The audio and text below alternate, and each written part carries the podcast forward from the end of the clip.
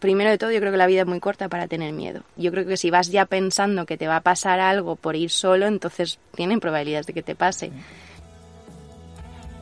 Estás escuchando Cómo Traviajar, el podcast donde aprenderás cómo vivir viajando es mucho más fácil y barato de lo que parece. Yo soy Íñigo, autor del libro Cómo vivir y viajar en furgoneta, y en estos episodios comparto todo lo que he aprendido tras años viajando por el mundo. Bueno, pues ya estamos aquí en un podcast nuevo de cómo traviajar y este podcast no sé muy bien cómo empezar. Para empezar es una entrevista que estoy físicamente con alguien, con Mónica, que es la invitada de hoy, pero es que tiene una historia para contar que daría para muchísimos podcasts, no solo podcast, sino un libro, un documental o, varios, ¿no? Por eso también yo creo que le estoy insistiendo para que grabe su propio podcast, además que, bueno, ya veréis que tiene cositas interesantes que contar. Luego también quiero empezar diciendo que hay muchísimas personas que siguen a gente que vive viajando en furgoneta, como puede ser mi caso, o que vive viajando lo que sea, y nos siguen por las redes sociales y piensan, joder, para vivir viajando o viajar en furgoneta hay que hacerlo eh, mediante las redes sociales. Y para nada es verdad, ¿no? Eh, absolutamente para nada. Yo, cada persona que me encuentro que vive viajando, yo diría que 9 de cada 10 no está en redes sociales y la gran mayoría las odian además, como, como puede ser mi caso en 2014 y 2015 cuando vivía en Australia. Y, bueno, pues Mónica es un poco un, uno, uno, de ese 90%, ¿no? No es de ese 1% que está en redes sociales. Pues nada, eso que hoy estoy con, con Mónica. ¿Cómo estás, Mónica? Buenos días, Íñigo. Muy bien. ¿Y tú cómo estás? Muy bien, muy bien. Con ganas de, de charlar contigo tranquilamente. Y nada, pues si quieres, para empezar, puedes contarnos quién eres un poquito, de dónde vienes y cómo han sido tus últimos cuatro o cinco años que han sido bastante moviditos, ¿no? Sí, vale. Pues yo me llamo Mónica, nací en Madrid, pero me crié en un pueblo de Alicante hasta los 18 que volví a Madrid para estudiar en la universidad. Hice periodismo, de hecho mi primer trabajo fue como locutora de radio que lo echaba de menos, entonces hoy estoy teniendo un pequeño déjà vu, pero siempre trabajé en televisión, como hice periodismo, luego hice fotoperiodismo y luego estudié cámara, operador de cámara de cine y televisión, pero casi 12 años trabajé como redactora y editora de vídeo, de noticias para agencias principalmente extranjeras, también trabajé para la televisión española unos años, pero vamos, eran trabajos la mayoría como freelance y los fijos que tuve tampoco eran muy estables porque el periodismo en España desgraciadamente es bastante precario. No voy a entrar en ese tema ahora mismo, pero vamos, adelantando en el tiempo, llegó un momento en el que mi hermano, tengo un hermano más pequeño que se llama Pablo, que le adoro y que descubrió unas visas de trabajo que se llaman Working Holiday Visa. Para cuando mi hermano descubrió estas visas, yo ya llevaba un par de años eh, a nivel económico un poco apretado y entonces estuve haciendo la temporada de verano en Ibiza. Gracias a eso ahorré suficiente para irme al primer destino que fue Nueva Zelanda. ¿Y en qué año fue eso más o menos?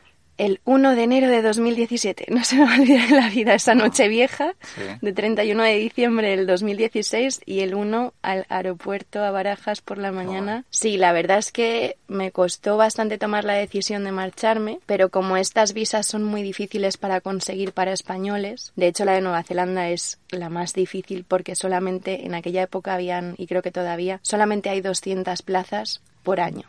Entonces, estas visas tienen condiciones diferentes según qué país vengas. Por ejemplo, si eres italiano, el pasaporte italiano es fantástico porque tienes, hay visas ilimitadas. Si mañana un millón de italianos se quieren ir a Australia o a Nueva Zelanda, se pueden ir. Como españoles, tienes que esperar a un día del año, que esto es en abril, a las 12 de la noche, que se abra el sistema y los primeros en registrarse, 200 personas, consiguen la visa y se marchan.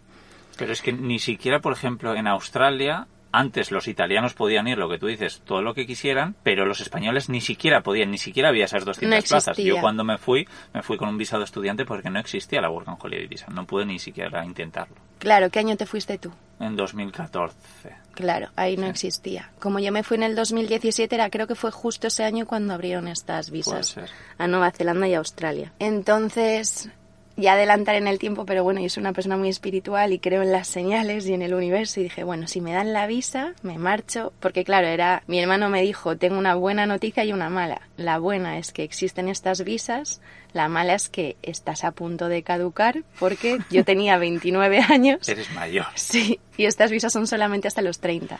Que luego hay un truco ahí que es en realidad hasta antes que cumples 31. Por eso tuve el margen de pillar también la de Australia. Pero vamos, que en ese momento que yo tenía la vida estable, que todos vosotros pensáis que es muy difícil dejar de pareja, trabajo, casa, por fin después de 10 años de precariedad era como un momento bastante estable entre comillas para mí, para lo dentro de lo poco estable que ha sido mi vida en general. Como me dieron el visado decidí marcharme. Y ahí entra otro tema también en el que durante yo estuve un año viviendo en Berlín, nunca lo he pasado tan mal en mi vida en un invierno en un lugar como ese.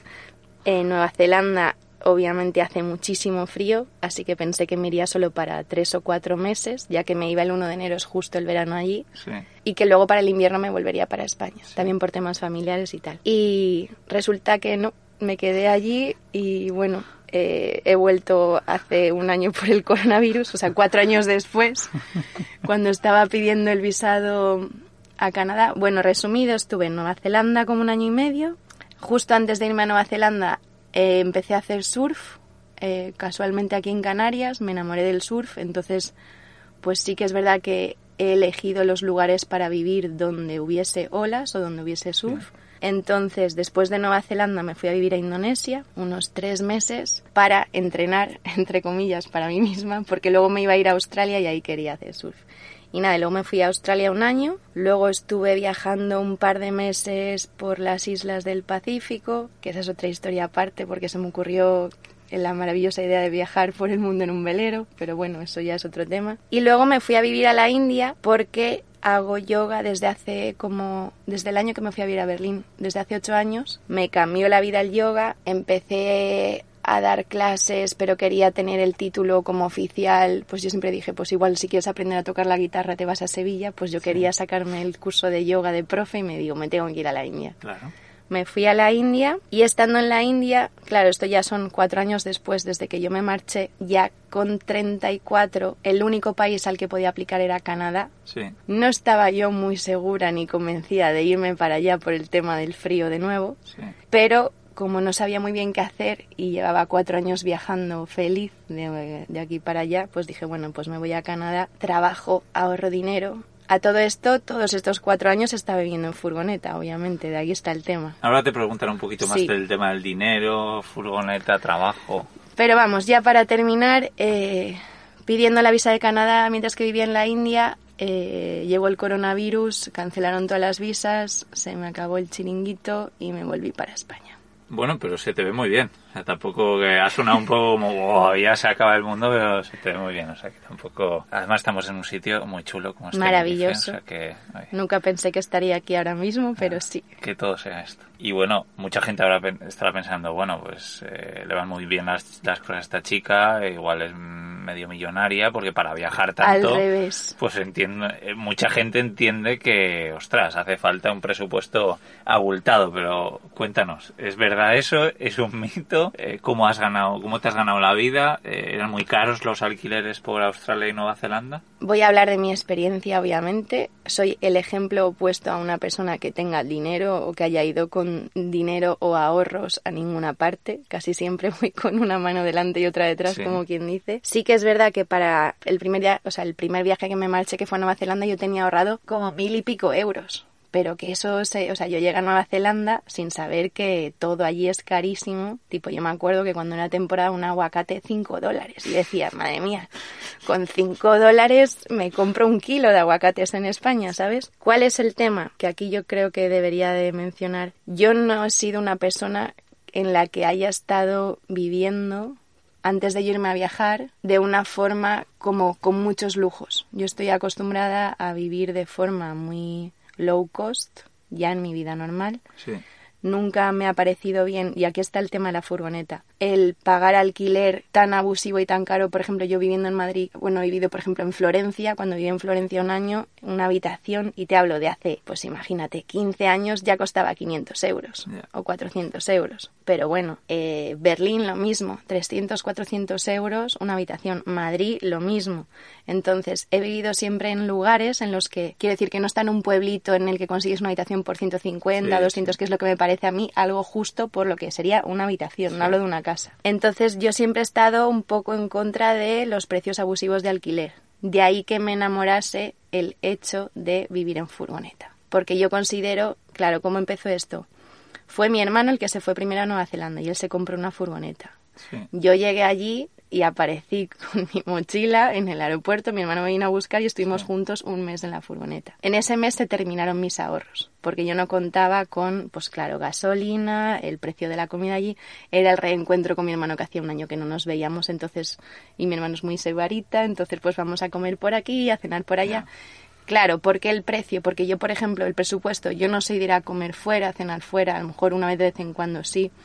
Yo no soy de gastar yo no compro ropa, por ejemplo, reciclo, o sea, hay gente que no la da, o de hecho en Nueva Zelanda y en Australia hay unas tiendas fantásticas que se llama el Op Shop, que son tiendas de segunda mano. Entonces, basándome en el presupuesto para viajar estos cuatro años, lo primero de todo siempre ha sido que en estos países el alquiler es muy caro, de habitaciones o de casas. Teniendo la furgoneta, yo lo considero la forma fantástica de inversión, porque tú llegas, te compras una furgoneta, eh, vives todo el tiempo que quieras y luego la vendes. Sí, sí. A lo mejor no recuperas, obviamente, todo el, todo el importe que has, que has invertido, pero sí que recuperas una gran parte, si te la has cuidado y todo bien. Pero de todas formas, estás hablando de que, vale, no pagas alquiler, no No. pagas eso, pero claro, aún y todo tenías que comprar comida y gasolina. ¿Cómo hacías para ganar ese dinero que necesitabas? Trabajando.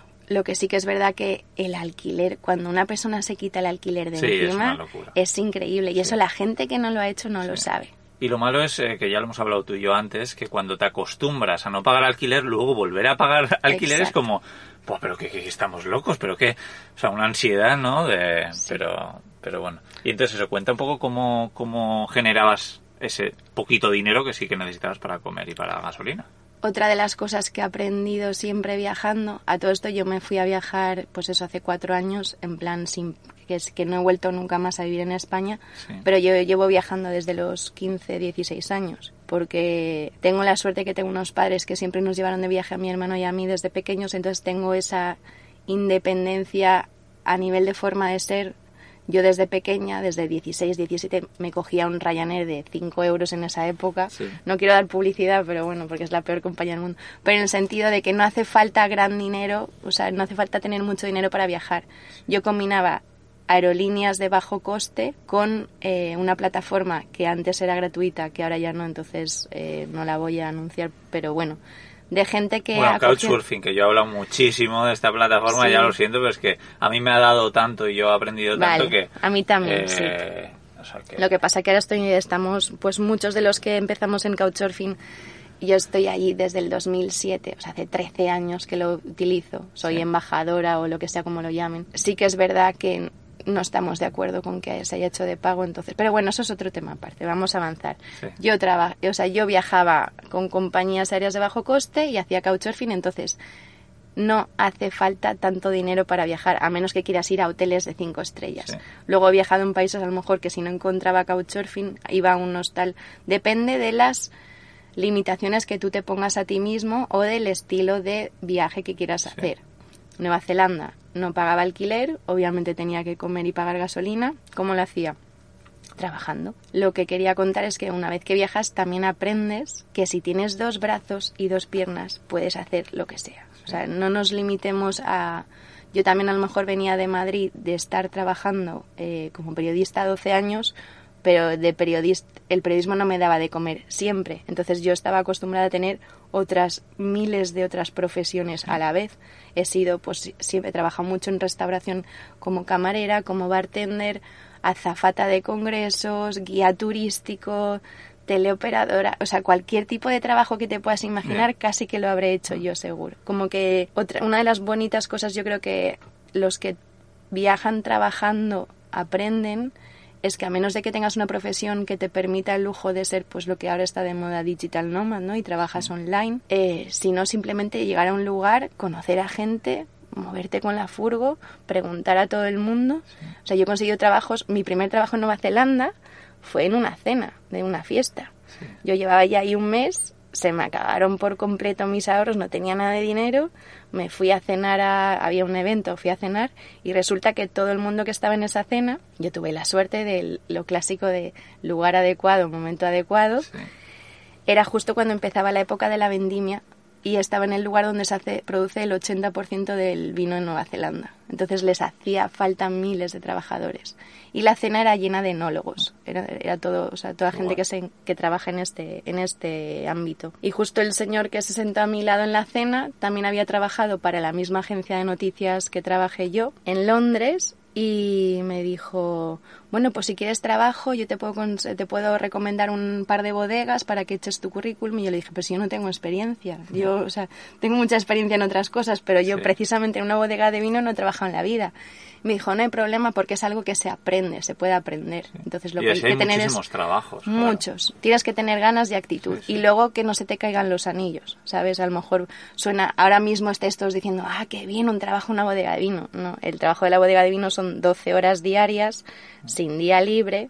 Yo lo llamo que es como un trabajo de fontanero, porque realmente eso era pues mover tuberías enormes, un trabajo que requiere mucho esfuerzo físico, mucho cansancio, pero sí que es verdad que a nivel económico te recompensa porque el salario era bueno, trabajas 12 horas al día, con lo cual no te da tiempo a gastar. Y yo a lo mejor lo que he hecho en, este, en estos años es trabajar mucho durante X tiempo, he ahorrado y luego he viajado. Entonces, a lo mejor, por ejemplo, en este caso, trabajé tres meses en la bodega de vino, ahorré el dinero y luego me fui a viajar otros dos o tres meses hasta que se me acabó el dinero de nuevo y luego conseguí otro trabajo. Por ejemplo, planté boniatos. Estuve trabajando en una New Zealand, en una farm, en una granja, porque para como para extender el visa a Nueva Zelanda te pedían tres meses de trabajo en, en algún tema agrícola. Sí, en Australia igual. Sí, entonces trabajé en una granja. ¿Qué quiero decir con esto? Que a mí no, no se me caen los anillos. No decir, no, es que soy periodista y solamente voy a trabajar como periodista toda la vida. Esto que acabas de decir es súper común, que, joder, muchos estamos acostumbrados, ¿no? A, oye, yo trabajo toda mi vida de esto y tengo que buscar trabajo de eso en ese país que yo quiera ir. Por ejemplo, eh, a, mí mucha gente me escribe y me dice, no, claro, es que tú puedes vivir viajando porque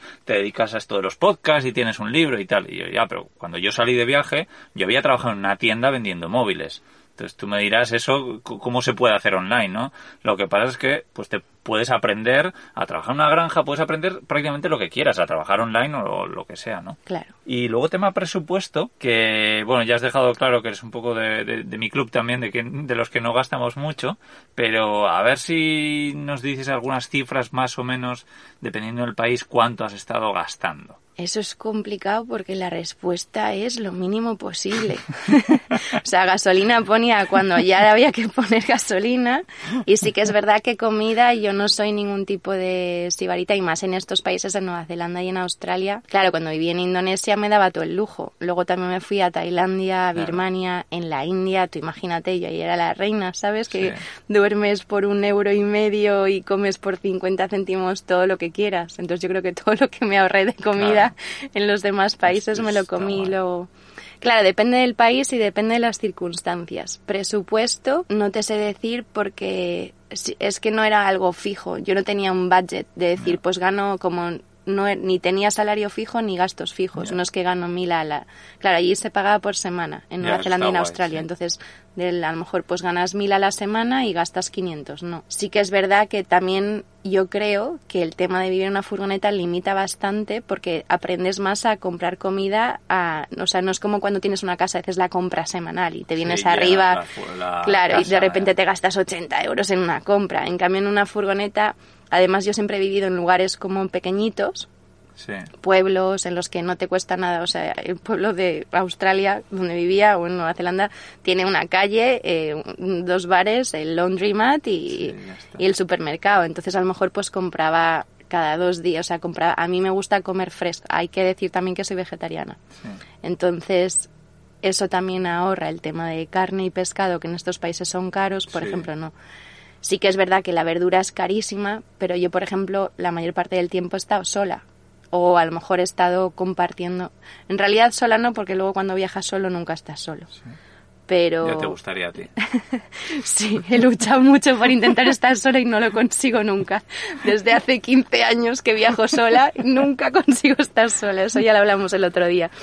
Pero vamos, que yo a lo mejor voy por la mañana al súper y me compro pues la fruta y la verdura que sea para ese día y el día siguiente y ya está. Entonces... Sí, luego lo que has dicho creo que es bastante clave del tema de estoy en un país barato, vivo bien, estoy en un país Claro. caro, pues trabajo y no y vivo, y vivo, vivo fatal, ¿no? A mí, por ejemplo, yo tengo el recuerdo de en Perdón, Noruega. fatal no. Bueno, fatal no, pero fatal no. Lo que sí que a lo mejor no me voy a ir a cenar todos los días Eso fuera. en eso. la India no me, o sea, no te compensa incluso la compra y buscar un lugar donde cocinar. Claro. Es más complicado. es que eso es la leche. Pero en Nueva Zelanda y en Australia lo que, lo que yo hacía es que me lo pensaba para salir fuera, o sea, gastar Sí. dinero fuera. Pero fatal, me gustaría re- recalcar algo aquí que no es mi caso. Yo creo mucho en la salud a través de la alimentación. Entonces, si hay algo que yo no voy a escatimar es en comer bien y, y en, por ejemplo, en agua buena. Que me- Sí. luego si adelantamos al día de hoy en Tenerife, la conversación del agua, que no existe agua buena del grifo y hay que comprar en botellas. Pero vamos, que yo no creo que se tenga... Simplemente hay que ser un poco consciente de lo que comes y no comprar de más, ya está. Sí, sí, a mí, por ejemplo, me viene a la cabeza que uno de los de mis mejores viajes, de mis mejores recuerdos es Noruega. Yo en Noruega disfruta muchísimo, es carísimo, además en ese momento, o sea, no es que no tuviese dinero, es que, que lo siguiente, o sea, no, no, no tenía dinero para volver a España prácticamente. Entonces, claro, iba con un presupuesto apretado. Y claro, pues efectivamente no comía afuera, o sea, nada, o sea, eh, bueno, todo bastante loco para ahorrar lo máximo. Y luego ahora en Tenerife, eh, que aquí es todo mucho más barato, pues aquí, hijo, pues me puedo permitir comer fuera, tomar una cerveza por ahí y está guay. Eh, pero hay que identificar eso, dónde te lo puedes permitir y dónde no. Y luego además que valoras más las cosas. Para mí ahora tomar una cerveza aquí en un bar lo valoro mucho más porque he viajado mucho sin poder hacerlo, ¿no? O, sin querer hacerlo también. O sea que, bueno, pues es interesante esto de, de saber dónde, dónde gastar más. Y bueno, has hablado de viajar sola. ¿Cómo es viajar sola? ¿Y, y qué dirías a la gente que no ha viajado nunca solo o sola y tiene ese miedo de... Eso, pues miedos. Nada de miedo. Es lo mejor del mundo. Por favor, todo el mundo que esté escuchando esto ahora mismo, daros la oportunidad al menos de probar la experiencia. De entrada ya digo que es muy difícil que vayáis a estar solos. O sea, tú puedes coger y hacer el primer paso que es salir de tu casa, meterte en un metro o donde sea que vivas, ir al aeropuerto, pillar un avión.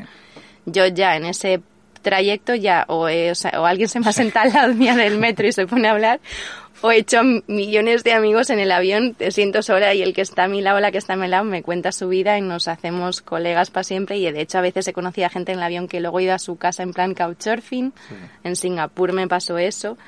No sé, viajar solo. Imagino que también influye mucho la forma de ser de, la pers- de cada uno. Yo sí que es verdad que soy una persona que me gusta mucho cuando lo consigo estar sola. Disfruto de mi propia compañía. Entonces, ¿qué diría yo también en este caso? Viajar con alguien también yo creo que es mucho mejor en el sentido de cuando compartes la experiencia, ¿no? A mí también me ha pasado a veces de estar en lugares muy bonitos Sí. que en ese momento sí que estaba sola y decir cómo estaría, sabes lo genial que sería poder Sí. compartir este momento con alguien, ¿no? Y luego recordar esos momentos, ¿no? Yo hay veces que sí que puedo echar de menos es recordar un momento o un lugar espectacular que he estado con alguien con el que lo he vivido. Ya. A mí eso también me, me ha pasado. Lo que pasa que, por ejemplo, luego también he estado en lugares fantásticos con personas horribles.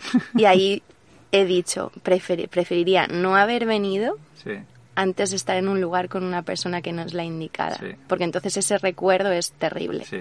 Y de hecho es como, yo creo que es casi peor. Fíjate que yo preferiría no haber hecho a lo mejor ese viaje, no haber estado en ese momento por la persona que estaba a mi lado no me ha hecho disfrutarlo. Entonces, partiendo de la base que conté antes, que yo siempre he viajado sola y me ha gustado siempre viajar sola, no sé qué clase de miedo, o sea, lo que te pueda pasar, te, va te puede pasar estando solo que con otra persona. Sí que es verdad que en ciertos países, por ejemplo, yo que soy mujer y yéndome sola a ciertos países que dicen que es peligroso y te puede pasar algo, si a lo mejor, claro, hubiera ido acompañada de otra persona o de un hombre en este caso, disminuyen las posibilidades de que te pase cualquier cosa mala, entre comillas, ¿no? Pero primero de todo, yo creo que la vida es muy corta para tener miedo. Dejar de hacer algo por un miedo que está infundado en algo que no es cierto porque en ese momento no está pasando.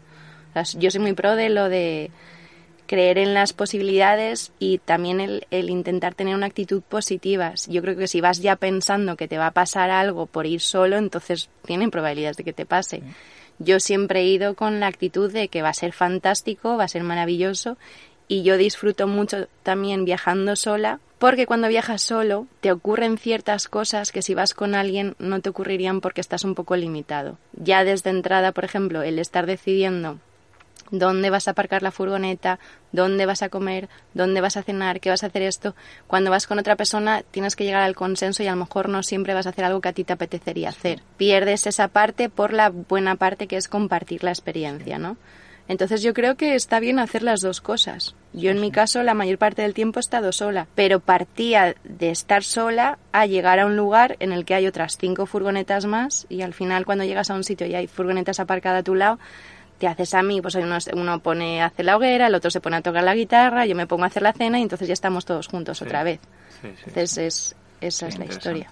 Y bueno, también me gustaría que, que pienses en esas personas que quieren vivir viajando o hacer grandes viajes, pero pues tienen miedos, miedos que pueden ser de todo, pues desde el dinero, de viajar sola, de un montón de cosas. ¿Algún consejo que se te ocurra que darías a esas personas que, que creo que tú y yo pues pensamos que probablemente se estén poniendo excusas. Claro, porque es que no entiendo que, que o sea, es que no sé qué pueden tener como excusa para no, no, hacer. Está en la mente todo, ¿eh? es lo que tú te pongas en la mente. Si tú te convences, o sea, si tú estás como enfocado en todo lo malo que puede pasar o en todo lo que no tienes, porque no tengo, mira, yo es que no he tenido dinero en la vida y llevo viajando desde los 15 años. Solo hay que buscar la forma de, viajar de forma que se pueda y cuando ya ves que se te acaba el dinero, pues buscar una forma de generarlo de nuevo y ya está. Y lo de estar solo, tener miedo, no creo yo que haya nada que te pueda frenar cuando de verdad quieres hacer algo, ¿sabes? Cuando de verdad quieres mucho, mucho, cuando quieres mucho, mucho hacer algo, simplemente coge y hazlo. O sea, el no ya está, ¿no? Pues tú prueba, luego ya si por cualquier cosa no sale bien, siempre puedes volver. Sí, me gusta mucho un comentario que hizo eh, una chica belga que entrevisté en el podcast de Viajando Simple, que, bueno, ella decía, ella viaja sola también en su furgoneta y decía como eh, que ella tiene miedos, que ha tenido miedos. Y dice, claro, yo puedo dejar de viajar por tener miedo o puedo viajar con miedo. Exacto. Entonces, pues lo haces y, y punto. Vale, Mónica, y bueno, ya en el momento presente, ¿qué estás haciendo en Tenerife? ¿Por qué no estás viajando? Sí, ¿qué es, qué es lo que te ha atrapado aquí? Cuéntame. Pues atrapado es buena palabra porque la verdad es que el otro, cuando llegué aquí a Tenerife, bueno, hace ya unos meses, me di cuenta que en los últimos cuatro años, que bueno, ya van a ser, sí, cuatro años más, casi cinco, nunca está en un mismo lugar más de cuatro meses. Ese fue el lugar que estuve más, fueron cuatro meses y normalmente estuve tres meses. Imaginaros esto durante cuatro años. Que al final sí que es verdad que llega un momento que cansa un poco el no tener...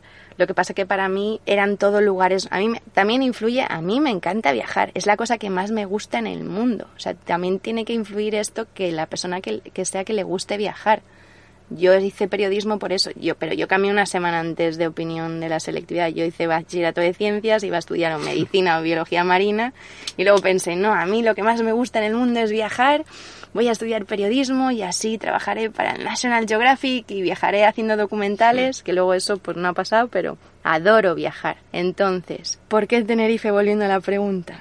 Porque cuando empezó el coronavirus yo estaba en la India, no quería volver voy a ser sincera, yo no pensaba, o sea, mi, mi primera reacción era que yo no, yo no pensaba volver, pero eh, tengo, claro, mi familia, mis padres, pues lo típico, pues son mayores, personas de riesgo, mi hermano estaba todavía en, está todavía en Australia, somos solo dos y en aquella época parecía que todo el mundo iba a morir, como que madre mía, este virus y yo, esta gente son unos exagerados, no será para tanto, pero luego ya después de que aquí empezó como a finales de febrero, principios de marzo, yo estaba en un pueblo diminuto en los Himalayas haciéndome mi segundo curso de profe de yoga y tal, y mi hermano me llama un día de... O sea, a mí ya me estaban diciendo todo el mundo de vuelve a España, vuelve a España, vuelve a España, y yo que no, que no, que no. Y ya un día me dijo, tú estarás ahí muy bien en tu mundo zen, meditando y haciendo yoga, pero esto es serio y si no sales ya de ahí, en 24, máximo 48 horas, cierran las fronteras aéreas. Y yo dije, madre mía, entonces ya sí que es serio. Ah. Y no voy a contar toda la historia porque voy a tardar cuatro horas más de mi periplo para conseguir volver a España. Tardé cuatro días, estuve en aeropuertos vacíos completamente O sea, Tipo peli de miedo, sí, Sí, ¿no? sí, tú imagínate, además no un aeropuerto de, yo qué sé, de pequeñito, ¿sabes? En Bruselas. Yo llegué a Bruselas y no había nadie. O sea, estaba yo ahí sola, que no, o Barcelona, pasé la noche, o sea, hasta que llegó un sevillano que era el único que venía conmigo supuestamente a Sevilla en el vuelo que luego cancelaron. Bueno, la cuestión, que volví a España. ¿Y por ¿Qué hago en Tenerife? Eso es. Sí. ¿Por qué Tenerife? ¿Qué tiene...? porque después de unos meses en la península eh, intentando pues eso primero pues fue la cuarentena sin salir toda la historia que solo voy a ahorrar porque no es nada bonito de contar yo siempre pensé a ver mi plan inicial era irme a Canadá trabajar en Canadá ahorrar dinero y hacerme el viaje que sueño de toda la vida que es toda Sudamérica recorrer toda Latinoamérica si puedo en furgo toda la costa trabajando haciendo surf y tal. Eso obviamente queda cancelado y anulado con el coronavirus. Vuelvo a España, que hacía cuatro años que no vivía en España. ¿Por qué aquí? Porque yo no tenía una casa como donde volver, ¿no? Yo no tengo un hogar, yo no tengo... O sea, podía elegir cualquier lugar donde empezar de cero. Y yo siempre pensé que si en algún momento volvían a España, me gustaría intentar vivir en Canarias por el tema del clima, por el tema de isla. Me encanta vivir en isla, casi todos estos años he estado viviendo en islas. El tema del surf, sobre todo. Entonces, mi dilema era cuál de las siete islas. Soy una persona muy indecisa y no sabía cuál. Y mi sueño era llegar aquí con dinero, no como otra vez, para que sepáis que yo he venido aquí otra vez en situación precaria, que no hace falta tener dinero para viajar, pues vine aquí, mi, mi idea era venirme con una furgo, recorrerme todas las islas y en ese viaje, ¿no? De one way, como que solamente de ida y quedarme el tiempo indefinido que yo quisiera en cada isla, descubriría como mi lugar. Eso obviamente no ha pasado así. Yo decidí en octubre, cuando el presidente de España dijo, muy bien, nos volvemos a hacer la cuarentena y vamos a cerrar las comunidades. Y yo, al igual, me quedo aquí, me metí en Skyscanner, vale, eh, Canarias. Solo que tenía dos amigos. Uno de mis mejores amigos vive aquí desde hace dos años. Y luego tenía otra amiga en Lanzarote por sentido común, teniendo en cuenta la situación actual del virus, de la, de- del desempleo. Tú imagínate mi familia diciéndome, estás loca, te vas a la comunidad autónoma con más desempleo de todo el país. Y yo, ya, pero es que yo quiero vivir en una... Y además venía el invierno y decías que es perfecto, me tengo que ir a Canarias. Entonces, por intentar hacer un poco uso del sentido común de dónde Sí. sería más fácil encontrar trabajo sería Las Palmas o Tenerife. Como en Las Palmas yo ya había estado, pues dije, bueno, pruebo en Tenerife, que además uno de mis mejores amigos vive aquí y al menos para los primeros días tengo un colchón, ¿sabes? Sí, sí. En el sentido de, pues alguien que conoce el lugar, que me pueda explicar. Que fue un poco así. Lo que pasa es que mi amigo vive en Santa Cruz, que yo nunca, o sea, no por nada, pero para venirme a vivir a una ciudad, viniendo a la isla, no viviría allí y a él, por ejemplo, no le gusta el surf, él es de escalada, entonces pues mm, no partí con una base de consejos de las cosas que yo vine a hacer aquí. Entonces sí que es verdad que empecé de cero. Pues, sorprendentemente, eh, llevo ya, es el lugar donde más tiempo he estado en los últimos cuatro años, llevo ya seis meses aquí, yo llegué el 1 de noviembre y estamos en mayo. Y no tienes pensado irte mañana. No hay, nin- no hay ningún plan de marcharme a ningún lado. Se está muy bien aquí. No pensé que fuera a aguantar tanto tiempo por tema económico, que creo que eso también es importante decirlo. Yo vine con un poco de ahorros. Sí. Conseguí un trabajo de tres semanas en un bar que no fue bien y luego se terminó. Y llevo, con la historia que os he contado, o sea, llevo el año antes del coronavirus, yo estuve un año entero viviendo en la India, no trabajé. Y luego el año del coronavirus, o sea, este 2020 tampoco he trabajado. O sea, llevo dos años sin ingresos, tirando de mis ahorros, que gracias a Dios en Australia yo tenía dos trabajos con salario australiano y entonces, como estiro el dinero como un chicle, que soy especialista en eso, he conseguido aguantar, pero yo me daba máximo dos o tres meses aquí en Tenerife. Y si no conseguía so- sobrevivir, entre comillas, Sí. me cambiaba de isla o me replanteaba volver a la península de donde soy yo, Alicante, y ya está. Cuenta qué es lo que estás haciendo ahora. Claro, ahora mismo estamos grabando esto a mitad de 2021, que no sé cuándo escucharéis esto, porque igual sigue Mónica aquí y os puede ayudar con algo, ¿no? Porque ¿qué estás haciendo aquí en el sur de Tenerife? Mi sueño, o sea, mi objetivo era, cuando yo compré ese billete para venir a Tenerife, dije, me encantaría poder dedicarme a ser profesora de yoga, que es ahora mismo lo que más me gusta. Obviamente me gustaría también tener un trabajo como periodista, pero ahora está bastante complicado. Entonces, Sí. si pudiera, si alguien de aquí necesita una redactora o una locutora de radio, yo encantada. Pero Sí, mi plan era intentar dar clases de yoga, ser profesora de yoga y hacer surf. Y pues Es lo que dedicar tiempo. haciendo, suena, ¿no? Sí, pero yo no sabía que lo iba a poder hacer. Claro, cuando te he conocido a ti ya lo estoy haciendo, pero yo cuando vine para mí era como algo imposible. Y entonces ahí entra la frase clásica de cree en tus sueños. Cree, cree en ellos, visualízalos, créetelos como que ya está pasando. Yo llegó un momento que dije, vale, me queda lo último de dinero ahorrado y llevo ya tres meses aquí y no he hecho nada de lo que vine a hacer aquí por el ansia de no tengo trabajo, no qué estoy haciendo aquí, no iba a hacer surf porque me sentía culpable de cómo ir a hacer surf si no tengo trabajo. Entonces llevaba tres meses aquí, que me había metido al agua tres veces, que no estaba dando las clases de yoga y dije, mira, si me tengo que ir de aquí a un mes, porque es el último dinero que me queda, al menos me lo gozo el último mes. Sí. Ahí entra lo de la furgoneta y el alquiler. Yo llevaba tres meses buscando aquí furgoneta. Es dificilísimo encontrar aquí porque los precios son más elevados, porque Sí. están escacharradas. Y yo llevo cuatro años sin pagar un alquiler y entonces a mí me estaba costando mucho, mucho tomar la decisión de pagar un alquiler de una habitación porque además aquí están carísimos, en la zona donde yo quiero vivir porque es donde están las olas del sur. Pero dije, mira, si me queda un mes, me lo voy a gozar. Decidí gastarme el dinero. Me alquilé una habitación Empecé a hacer surf todos los días porque estaba al lado del lugar y me podía salir de casa ya con el neopreno, la tabla, voy al surf. Y luego dije, vale, para intentar pagar el mes que viene, sí o sí tengo que espabilar. Y aquí entra lo de las redes sociales. En estos cuatro años yo no he tenido ni Instagram, ni Facebook, ni nada, porque yo estuve 12 años como periodista tan metida en las redes sociales que llegó un momento que yo exploté. Entonces tenía Twitter, tenía Facebook, tenía todo esto y cuando me fui a Nueva Zelanda dije, Rompiste con sí, todo me fui sin ordenador, llevo cuatro, y aquí la super periodista, ¿sabes? Que esto da vergüenza ¿Qué contarlo, pasa? pero es verdad. Sin ordenador, con un móvil roto que tú lo has visto y te estás riendo de mí desde que me has Oh. conocido.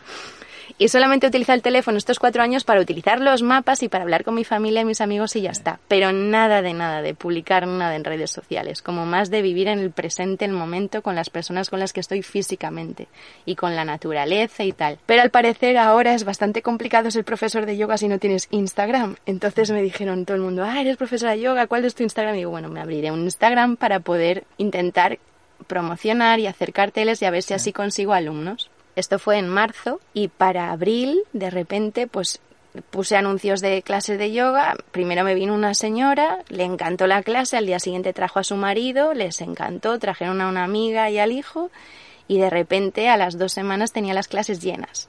Entonces, milagrosamente, se mañana las... Sí que es verdad yo, que no... yo doy- no creo en los milagros. no me digas.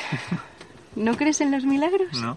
Yo un poco, un poco sí, pero sí que es verdad en el esfuerzo. Yo creo en el esfuerzo, que allí yo me lo trabajé mucho, me esforcé mucho, rompí muchos bloqueos míos internos, por ejemplo, con el tema del alquiler, con el tema del Instagram, de las redes sociales, del teléfono. Yo era la clásica que tú me mandas un WhatsApp y yo te contesto dentro de un mes. Y ahora no puedo porque ahora tengo que estar atenta al teléfono todo el día porque si me escribe alguien para apuntarse a las clases de yoga, obviamente le tengo que contestar en el momento. Entonces, me ha servido para coger más disciplina, que es algo que yo en ese momento a lo mejor no tenía Sí. tanta. O constancia, perseverancia. ¿Por qué? Porque estoy haciendo algo que me gusta, en lo que creo. Y nunca pensé que a día de hoy, o sea, hace tres días, pagué con todo el orgullo del mundo el alquiler de mayo. Yo no sabía si iba a seguir aquí en mayo, no en Tenerife. Dice todo el mundo, pero vas. Una amiga mía me dijo, te voy a ver. Y dije, no, no vengas porque igual no estoy. ¿Sabes? Con toda la pena le dije que no hace un mes. Porque no sabía si iba a seguir aquí o no. Entonces, gracias al, no sé, iba a decir al universo, a, a quien sé. O sea, yo he conseguido hacer algo en lo que creo y que a lo mejor no tengo un sueldo muy generoso, no estoy ganando 3.000 euros al mes, pero estoy haciendo algo que me gusta y tengo tiempo luego libre para hacer más cosas que me gustan. Sí, sí. Y estás en un sitio que te gusta, ¿sabes? Estoy en un Todo sitio que me genial. gusta y ya para terminar, por ejemplo, hace unos días me ofrecieron un trabajo que sí que era de 3.000 euros al mes, Sí. pero es un trabajo que a mí no me gusta nada hacerlo y si puedo dar un último consejo a lo mejor luego no será no es el típico de los padres no de que porque voy a decir exactamente todo lo contrario pero haz algo que te gusta haz algo yo prefiero ganar mil o 500 euros pero haciendo algo que me guste que ganar 3.000 y estar 12 horas diarias trabajando en un lugar en el que a lo mejor es el norte de Europa o en donde sea, que hace frío, que no tengo la vida que me Que no gusta te apetece estar, vamos. y no dedico mi tiempo, porque el tiempo, igual que el tiempo es dinero, el tiempo yo creo que es vida. Y no sabemos si mañana vamos a seguir aquí o no. Y yo siempre pienso, igual es muy dramático, pero de verdad yo lo pienso de rollo, si mañana me muero, hoy habré estado feliz. Sí, sí, sí. Y además yo desgraciadamente tengo la experiencia cercana de que amigos, personas mías muy queridas ya han fallecido jóvenes. O sea, no hace falta que sean mayores. Entonces yo he aprendido mucho, sobre todo viajando, me ha hecho una persona súper fuerte, súper fuerte, pero también muy realista a nivel de, bueno, a lo mejor luego también el tema de vivir en la India, estuve en templos budistas, el budismo trabaja mucho el tema de la muerte, de aceptarlo y tal y cual, yo ya lo tenía incorporado, pero no sé, yo creo mucho en si mañana no estamos aquí, que hoy nos lo hayamos pasado bien y que hagas algo que te gusta. Yo, yo sí. que creo, por ejemplo, que un trabajo que no te gusta lo puedes hacer, pero con un límite, decir, venga, un mes voy a trabajar para ganar dinero, para luego poder hacer lo que yo quiera, pero eso, no decir, venga, sin límite, porque además hay mucha gente que se engancha a esos trabajos de mierda, que ganan mucha parte. Dicen, ¿cómo voy a dejar este, este trabajo si estoy ganando tanto, si estoy muy bien, estoy viviendo muy bien? Ah, igual, eh, cuando terminas de trabajar, que igual es muy tarde, vives muy bien, pero todas esas horas de trabajo no. Entonces, pues ponértelo como un límite, decir, venga, pues dos meses voy a trabajar en este trabajo de mierda para ganar un montón de pasta. Y luego, pues vivir viajando, porque hay mucha gente que solo trabaja dos meses al año y con todo ese dinero que genera, pues puede viajar. Yo he hecho siempre trabajos de temporada, trabajos muy difíciles, trabajos duros, trabajos que me han gustado menos, trabajos... Esta es la primera vez en 34 años que estoy haciendo algo que me gusta y aún así sé que con esto no puedo tirar mucho más adelante. Voy a tener que buscar un trabajo aparte que me dé al menos una algo, algo fijo al mes y he hecho muchas veces trabajos, pero poner, como tú bien dices, un límite, decir, vale, pues voy a hacer este trabajo tres meses, pero es que en tres meses voy a ganar 10.000 pavos y yo con 10.000 vivo un año y medio. Entonces, perfecto. Eso es. Ah, genial. Bueno, y, y Mónica, dinos, ¿dónde te puede seguir la gente por si todavía sigues aquí, en el sur de Tenerife, para las clases de yoga, veniros, el yoga os va a cambiar la vida, es una maravilla. Pues bueno, si sigue aquí, si he cambiado de isla, que como mucho lo que hago es cambiar a otra isla de Canarias, puede ser en otro lado. Aquí quiero saludar a Laura, la editora del programa, porque voy a decir el nombre terrible que elegí para mi Instagram por falta de experiencia, lo elegí en inglés y larguísimo, que la gente me mira rarísimo cuando le... ¿Y cuál es tu nombre? Y yo, eh, inicialmente fue porque yo abrí esta cuenta hace un año con la cuarentena, porque para elegir, pues me gusta el tema de, pues, pues para seguir gente que hace yoga o recetas veganas, fotógrafos, todo esto, ya que habría Instagram, ¿no? Pues y puse el nombre en español de Respiramos Yoga. Lo cambié cuando decidí abrir mi chiringuito de yoga aquí en Tenerife a Breathing Yoga with Mónica, cosa que es terrible. Entonces yo en algún momento voy a dar el nombre nuevo que espero encontrar y se editará y aparecerá aquí el correcto. De todas formas, dejaremos eh, bueno, la forma de contacto con Mónica en las notas del programa, así que, que nada, ir por ahí. También eh, seguramente pongamos alguna foto haciendo yoga y, y, todo eso. Y luego, por supuesto, pues dejaré también un enlace a mi libro, Cómo vivir y viajar en furgoneta. También dejaré un enlace a mi Patreon porque ya sabéis que ahí estoy pues compartiendo los mejores lugares para aparcar la furgoneta que he encontrado por Europa, estoy compartiendo vídeos y estoy compartiendo pues los podcasts antes de tiempo y un montón de cosas. Así que que nada, Mónica, que ha sido un verdadero placer hablar este rato contigo. Igualmente. Y espero que te sigan yendo las cosas tan bien como hasta ahora. Muchas gracias. A ti también. Pues nada, un abrazo. Igualmente, sí. Buen día.